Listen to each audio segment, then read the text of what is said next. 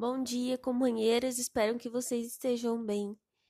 É, nesse mês de julho, a gente vai dar continuidade no estudo da Agenda 2030 e a gente vai estudar esse mês o objetivo 7, que vai falar sobre renascença humana, né? E para a gente entender sobre esse conteúdo, né, vamos entender um pouquinho sobre o que é essa renascença. E para isso a gente vai ter que voltar um pouco no tempo que foi o período renascentista, que era uma época em que as pessoas passaram de uma orientação totalmente centrada na igreja para uma crença na razão e nos questionamentos científicos. O ideal humanista ele acabou sendo um canal de progresso nesse período e a consagração da razão tornou-se mais importante quanto a fé.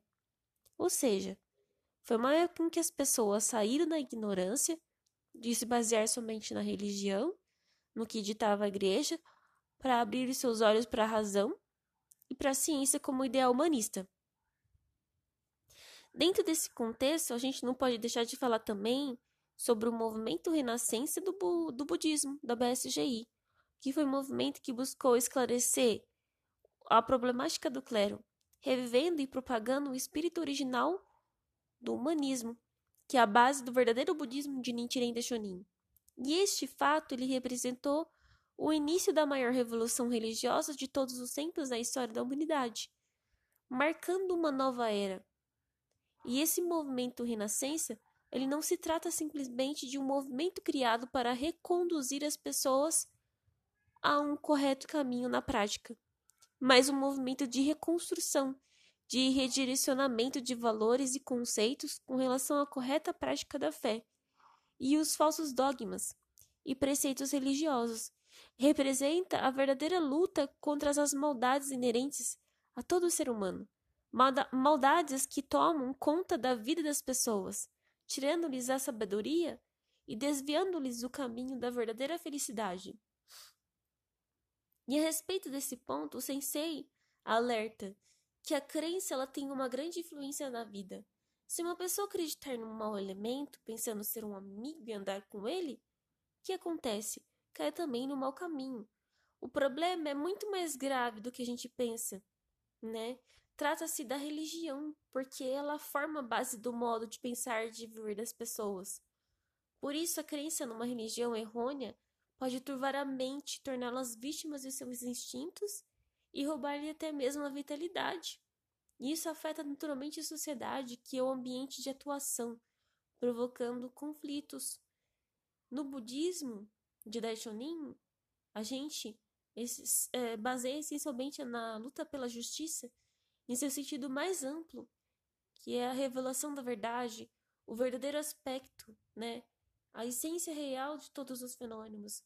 E nesse sentido, a justiça ela se faz quando a vida humana é compreendida em sua totalidade sendo valorizada como um verdadeiro tesouro, e quando a potencialidade mensurável inerente na vida de cada ser humano é descoberta e evidenciada em ações concretas pelo bem, a justiça, portanto, é fazer prevalecer o bem e essa verdade, e é acima de tudo combater o mal e todos os aspectos incorretos da vida, conforme o dito popular: quem cala consente.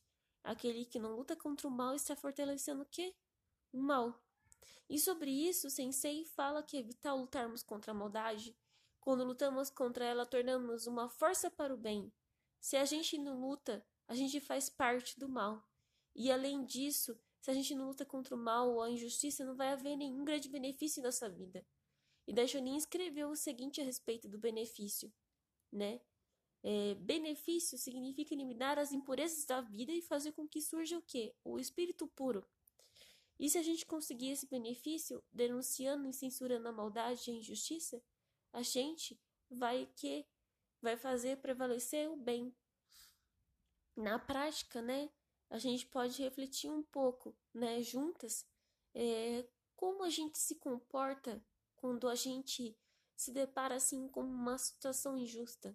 Você só vai observar, você vai deixar que as outras pessoas resolvam o problema, ou você vai se manifestar com palavras e outras ações? É fácil ser uma pessoa, né, justa? Será que é fácil?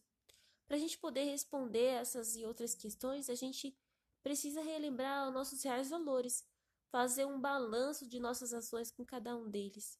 Será que estou realmente colocando em prática os valores que considero importantes para o meu crescimento e conduta? Desde que não fira ou prejudique o próximo ou apenas mostrando o que a sociedade quer ver? Vemos assim inúmeras situações injustas, né, ao longo da história, na TV, na rede social, pessoas próximas, até mesmo conosco. É, também a gente encontra diversos momentos injustos na história do budismo, quando a gente estuda o budismo, na vida, sobre a vida do Nichiren Daishonin, sobre a vida do Shijokingo, né, que sofreram perseguições e foram abandonados por pessoas de confiança. E até mesmo os três mestres da Sogakai também foram submetidos a diversas injustiças. Contudo, a gente enfrenta todas. Contudo, né, os senseis, os três mestres, eles enfrentaram todas isso, todas essas batalhas de uma forma, né, vitoriosa. E eles não se calaram, né? E a partir desse ponto a gente pode compreender que lutar contra a maldade interior e a maldade que tende a destruir a propagação do Consiufo constitui-se num processo de nossa própria revolução humana. Quando a gente consegue transpor nossas limitações e fraquezas, a gente eleva o nosso estado de vida. A gente transpõe as barreiras do nosso pequeno eu para o que para o eu maior. E além disso, o presidente que orienta. E quando as pessoas despertam para a sua própria e única missão, elas se tornam que fortes, falam com coragem, alcançam a vitória, brilhando como heróis da verdade e da justiça. E isso é revolução humana. E para a gente poder, né, finalizar aqui o nosso estudo, vou estar lendo com vocês, né, um pouquinho, um trechos aqui sobre a proposta de paz que fala o seguinte: De fato, a humanização da religião é uma tarefa que está diante de nós, como um desafio a ser superado se quisermos avançar. Avaliar os impactos positivos e negativos da religião e da crença religiosa sobre a história da humanidade é tarefa complexa, a qual não me vou ater aqui. Mas diante do que do desafio não respondido de humanizar a religião, devemos assegurar que ela tenha neste século o poder de elevar motivar o ser humano, além de contribuir para a concretização da paz. Definitivamente, os jovens detêm a chave do futuro. A humanidade está nas mãos deles. E esta é a convicção comum a todos, os líderes e especialistas com quem conversei. Josei Toda, o segundo presidente da Sogakai, nos ensina o que constrói a nova era e a força e a paixão dos jovens. Abraçando com o espírito de suas palavras, a SGI se compromete a forjar no coração de cada jovem o poder da solidariedade humana e a virtude poderosa de grandes benefícios para a vida do planeta Terra.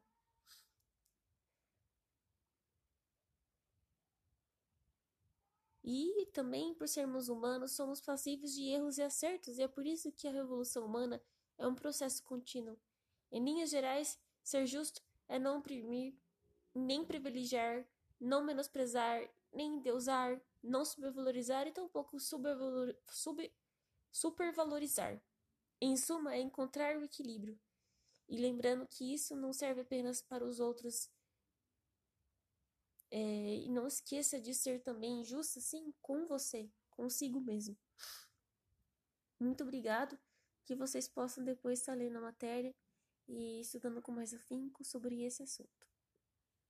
Gratidão.